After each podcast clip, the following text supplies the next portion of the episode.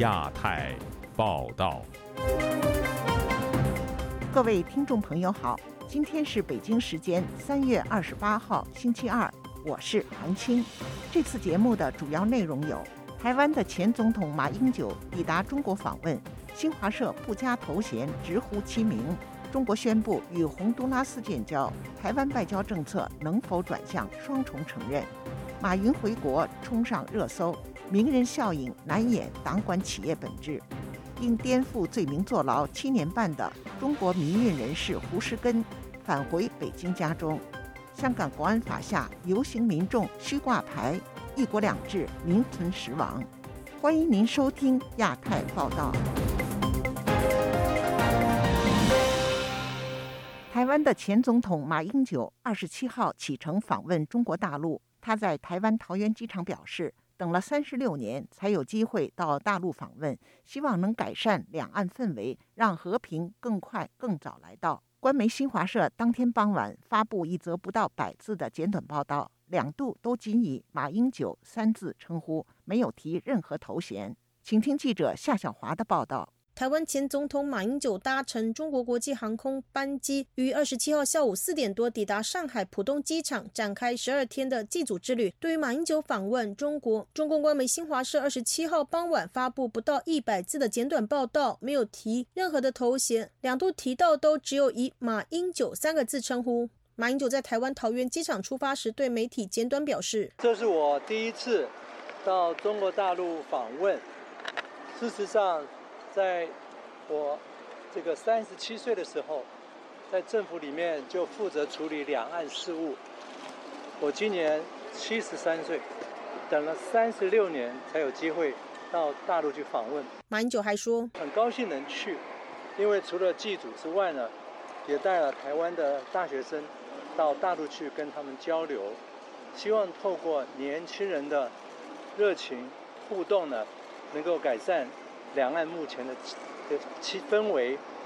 让和平呢能够更快、更早的。来到我们这里，马英九抵达上海机场，并没有安排讲话和受访。马英九出访前，桃园机场接获抗议情资，出动了超过百名的航警、特勤警卫队戒备。但是，独派社团台湾国理事长陈俊涵等数名成员仍然成功的潜入马英九将发表谈话的位置，召开记者会表达抗议，并拉开了写有“马英九们丧权入国、臭要饭”的贵营共党的横幅。陈俊涵说：“违背全民的意志。”在这里搞，在这里跟中国搞不清不楚的勾当。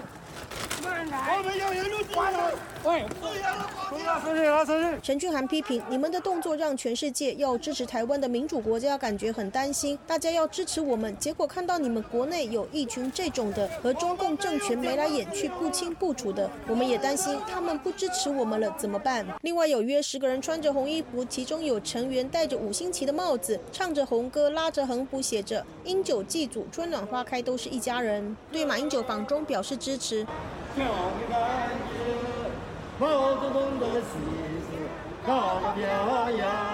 中华爱国同心会党主席顾锡军接受自由亚洲电台采访就说：“交流是对两岸都有好处，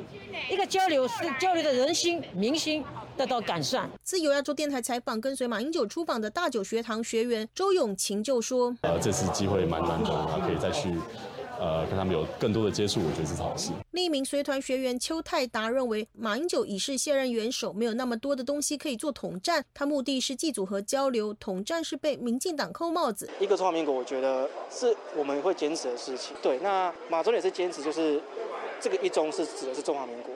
我们这次去应该是没有去海化所谓国歌的问题。我鲁生说：“你们就是我们的一部分啊！”这种你会怎么回应？这我就当然就是跟他说啊，我们还是。同属一个中一个中华民国嘛，对，就是这个我就会尽量去避免这个问题。二十七号有多家台湾媒体报道传出是常务副总理、中共中央政治局常委丁薛祥接机，结果马英九访团抵达上海浦东机场，接机者是中共中央台办副主任陈元峰，以及上海市委常委秘书长张维和台办联络局局长孙生亮，上海市台办钟小敏主任。对此，国策研究院资深顾问陈文甲接受自由亚洲电台采访说，中方接机从象征元首规格的正国级变成一个地方的副省级，降了很多级。自由亚洲电台记者谢小华、陈俊杰台北报道。马英九成为两岸分治七十多年来首位前往中国大陆访问的台湾前任总统。但在三月二十七号，马英九抵达当天，迎接他的却是接连的意外。中国官媒没有给他任何头衔，接机的代表层级不如预期，随行的台湾记者团还迷了路。而在中国舆论圈里，也出现不少批评马英九的声音。请听记者唐佳杰的报道。今天下午，马英九率团抵达上海，并赴南京。中共中央台办、上海市委有关负责人没有头衔，没有职称。中国官媒央视三月二十七日傍晚的新闻直播间这么报道着台湾前总统马英九的访中行程：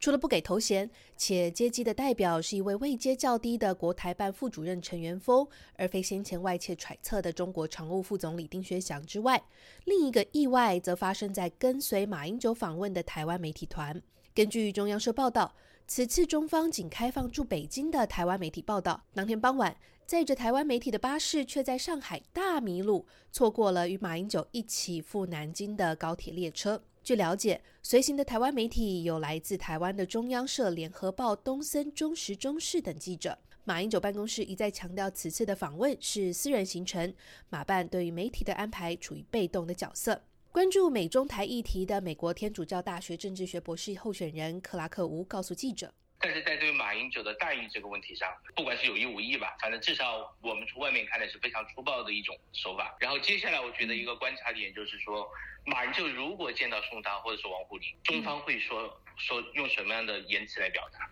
曾代理七零九大抓捕事件遭当局打压的中国维权律师陈建刚告诉本台。他曾经对马英九的印象也不错，而对马英九形象以及民国时代的追捧，十多年前在中国自由派知识分子之间是一个现象。当时中国互联网还一度出现过宣传三民主义、传播台湾经验的中国泛蓝联盟，欢迎着国民党高层到中国的访问交流。这个组织在被当局打压下已经消失匿迹。陈建刚说，他对马英九此次访中的决定非常失望。国民党这些年来每况愈下。他们和共产党不再是一种对立竞争的状态，而完全变成一种跪地求呃，这个这个，他根本就不是求和，他们是跪地求利益，求求上上，求孤注鱼刺的这种状态。在被中国官方严格控管的中国社交媒体微博上，可以看到马英九抵达大陆的话题上了热搜。至北京时间二十八日凌晨，已有超过一点一亿的阅读数。但评论除了两岸统一之外，也有不少攻击马英九是骗团犯的言论，甚至以前一阵子中国官媒大力宣传的台湾缺蛋新闻来嘲笑马英九：来吃鸡蛋吗？给两箱鸡蛋打发走吧。政治学者克拉克吴说：“中国舆论对马英九的转变，来自部分中国自由派对民主化转型台湾路径的绝望，跟着导致马英九形象及国民党角色的幻灭。另外，也显见了目前小粉红主导的舆论场根本看不起国民党。”自二零二二年中国二十大以来，国民党及相关代表团接连访问中国，其中最有代表性的包含二零二二年十月底的前国民党主席洪秀柱，二零二三年二月国民党副主席夏立言，还有金门县长陈福海、立法委员陈玉珍等。台湾东吴大学政治学助理教授陈芳宇告诉记者：“中共一边挖走台湾的邦交国，一边为可能的台海战争积极准备军机军舰；另一边拉拢愿意相信民主协商、和平统一的样板台湾人，这是明显的统战两面手法。”自由亚洲电台记者唐佳杰，华盛顿报道。三月二十六号，台湾外交部正式宣布与洪都拉斯断交，这也是蔡英文政府任内的第九个断交国。而台湾外交部次长日前曾表示，欢迎阿根廷与中国及台湾同时交往。台湾的外交政策是否在转向支持双重承认？请听记者黄春梅的报道。台湾的总统蔡英文二十六日发表录影谈话，表示，过去几年中国不断利用各种方式打压台湾的国际参与，升高对台湾的军事侵扰，冲击区域的和平稳定。他重申，台湾不会因为威胁而退缩。非常遗憾，就在今天，我们终止了跟洪都拉斯的邦交，我们不会和中国进行无意义的金钱外交进驻。台湾的外交部长吴钊燮召开记者会指出，去年洪都拉斯向台湾提出要求，协助盖四千五百万美金的医院以及三亿美金的水坝，并且负担洪国二十亿美金的债务。但是到了今年三月十三日，突然接到洪国外交部长的一封信，盖医院的价格提高到九千万美金，盖水坝的价格也到了三点五亿美金。加起来高达二十四点五亿美金。他表示，台湾的外交以计划为导向，若友邦想盖医院、器材以及营运，会照计划协助，而不是给钱。若直接给钱，有点像是贿赂。近日，台湾的外交部次长于大雷接受阿根廷媒体访问时表示，台湾不是要求阿根廷需要跟中国断交，改与台湾交往，而是欢迎阿根廷与中国和台湾同时交往。有媒体询问，这是否代表鼓励非友邦各国双重承认中国以及台湾？吴钊燮并没有否认。跟其他非邦交国家的这个交往，那我们是没有排除任何的这个状况。台湾前总统陈水扁执政时期的外交部长陈唐山接受本台访问时表示。联合国二七五八号决议只解决中华人民共和国代表权的问题，无关台湾的主权。就他了解，美方当时希望中华民国代表能留在联合国，形成所谓的双重承认，也就是中国是安全理事会的成员，而中华民国台湾变成一个普通的会员国。假定当时都在联合国，台湾的外交处境就不会像现在这么辛苦。北韩跟这个南韩，它两个国家都在联合国里面。他们两个国家还是会在斗争嘛？但是在联合国里面，他们有两个不同的形式嘛。陈建仁曾经担任李登辉执政时期的外长，他解释双重承认分为事实承认与法律承认。就两岸而言，一种情况是承认中国大陆是法律上的一个中国，台湾是事实存在；另一种则是两边都法律承认或事实承认，但是中国大陆百分之百不会接受。我以前认为。比较容易达到的就是，一方面给大陆事实和这个法律上的承认，另外一方面对我们来讲是事实上的承认。陈建仁指出，双重承认不光是台海外交问题，更有台湾内部国家认同的问题，应找出一条大家不满意但可以接受的安排。自由亚洲电台记者黄春梅台北报道。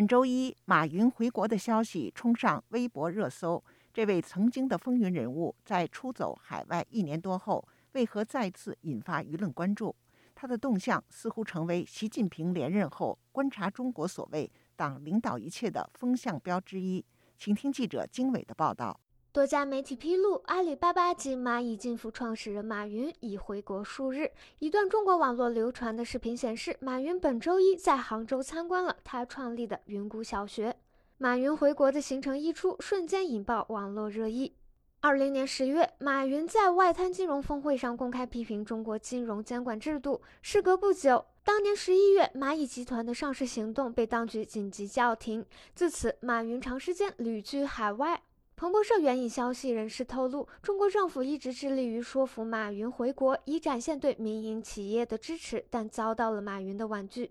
美国民间机构信息与战略研究所经济学者李恒清分析说，马云此次的行程安排可能是与中国高层达成了协议。是毫无疑问的，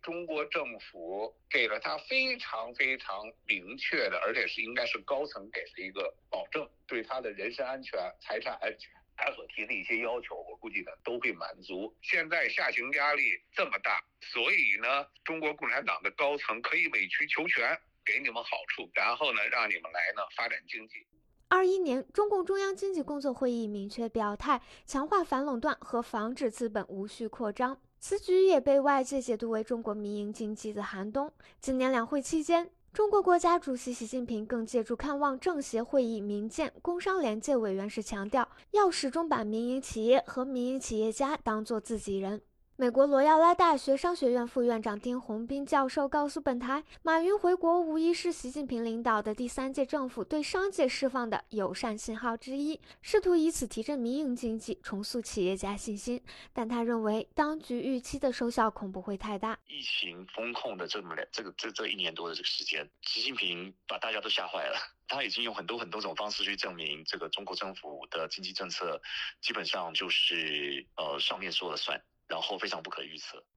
丁宏斌还表示，此前蚂蚁金服、滴滴出行等中国龙头企业遭打压，已经让外资和民营企业家纷纷转为保守的营商策略。同时，习近平近期支持普京的外交政策，更会让外资考虑中国面临被国际社会制裁的风险，而进一步丧失对中国的投资信心。中国发展高层论坛日前在北京开幕，论坛主题为“经济复苏、机遇与合作”。中国主要官媒突出报道，与会多家跨国企业代表看好中国经济前景，愿意继续在华投资。但李恒清认为，中国经济的真正问题还没有得到解决。真正的问题是中国要实行法治化，而不是人治化。你如果没有法治化，没有保护民营资产的这种这种最基本的权益的话，这个马云回去又能意味着什么呢？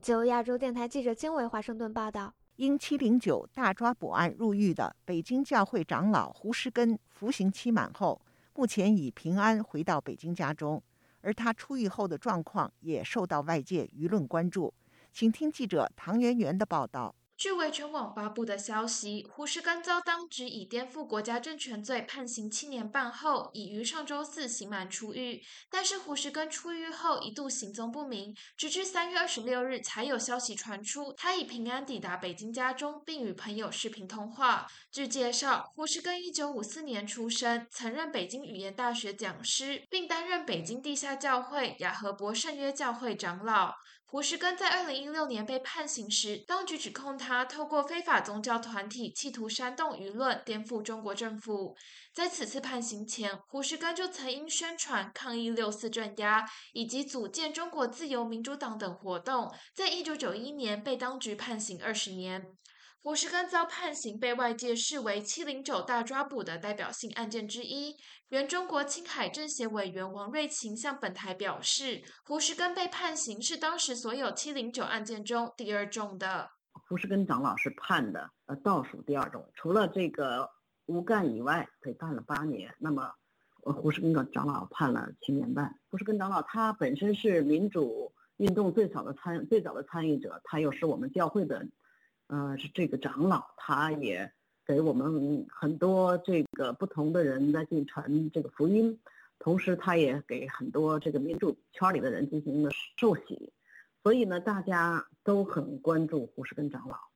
是王建宏在接受本台记者采访时转述消息人士透露，胡石根在狱中身体健康，每况愈下。以下由同事代读：胡老师在监狱里一直是被关在一个不到二十平米的病房，每天早晚各两人看护，大概两三个月可以放风一次，其余时间只能在病房里走动。胡老师刚被关押监视居住期间，因为酷刑，主要是剥夺睡眠方面的，而引起心衰，在监狱也一度因为心衰严重病危，目前需要药物维持。王瑞琴也表示，胡石根在狱中的遭遇使他变得更苍老。在这一次入狱，你可以明显的感觉到，他苍老的很快。他现今年是六十九岁，他等于六十二岁入入狱。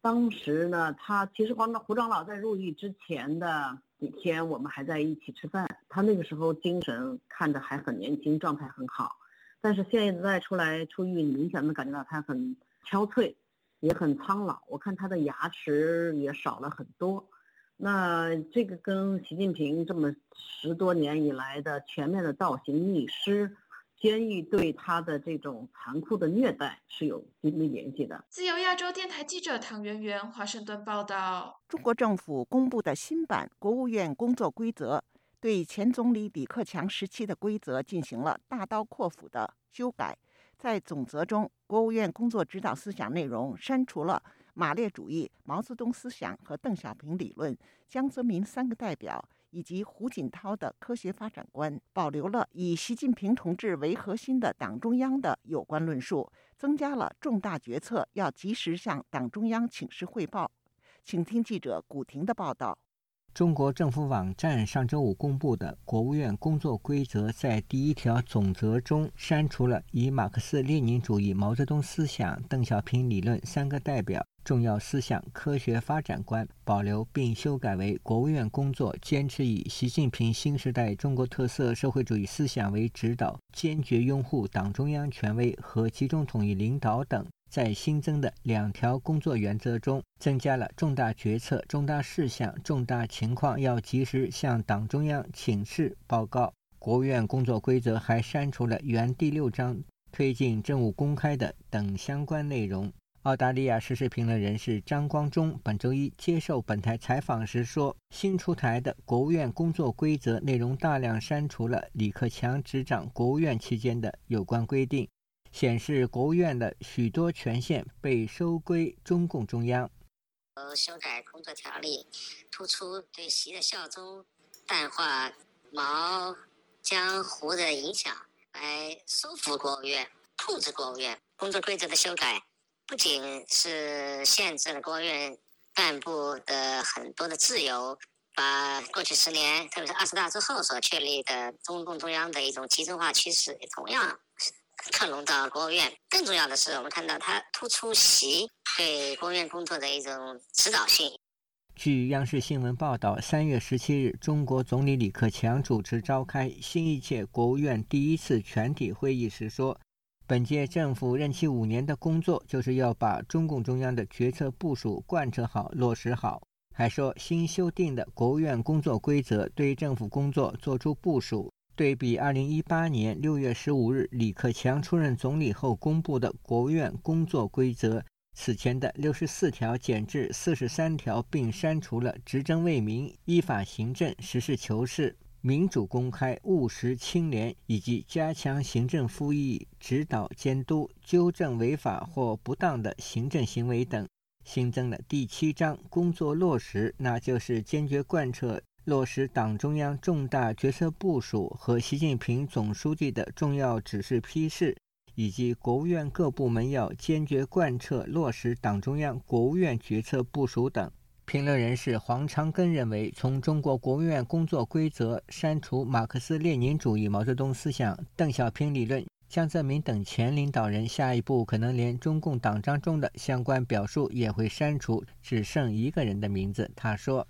你不像过去啊，过去可能还有讨价还价的空间，现在没有了，嗯，都不存在了。党章迟早是要为替换掉的，那是个虚的东西了。我一直就讲的，现在就是党的招牌，只是剩下一个招牌还在，其他的东西都已经呢不存在了，什么党中央都不存在了。中共二十大通过的《中国共产党章程总纲》第二段的文字表述是：中国共产党以马克思列宁主义、毛泽东思想、邓小平理论三个代表重要思想科学发展观。习近平新时代的中国特色社会主义思想作为自己的行动指南，官方每一次公开的重要活动均会加入上述内容，作为该党的理论基础和指导思想。自由亚洲电台记者古婷报道。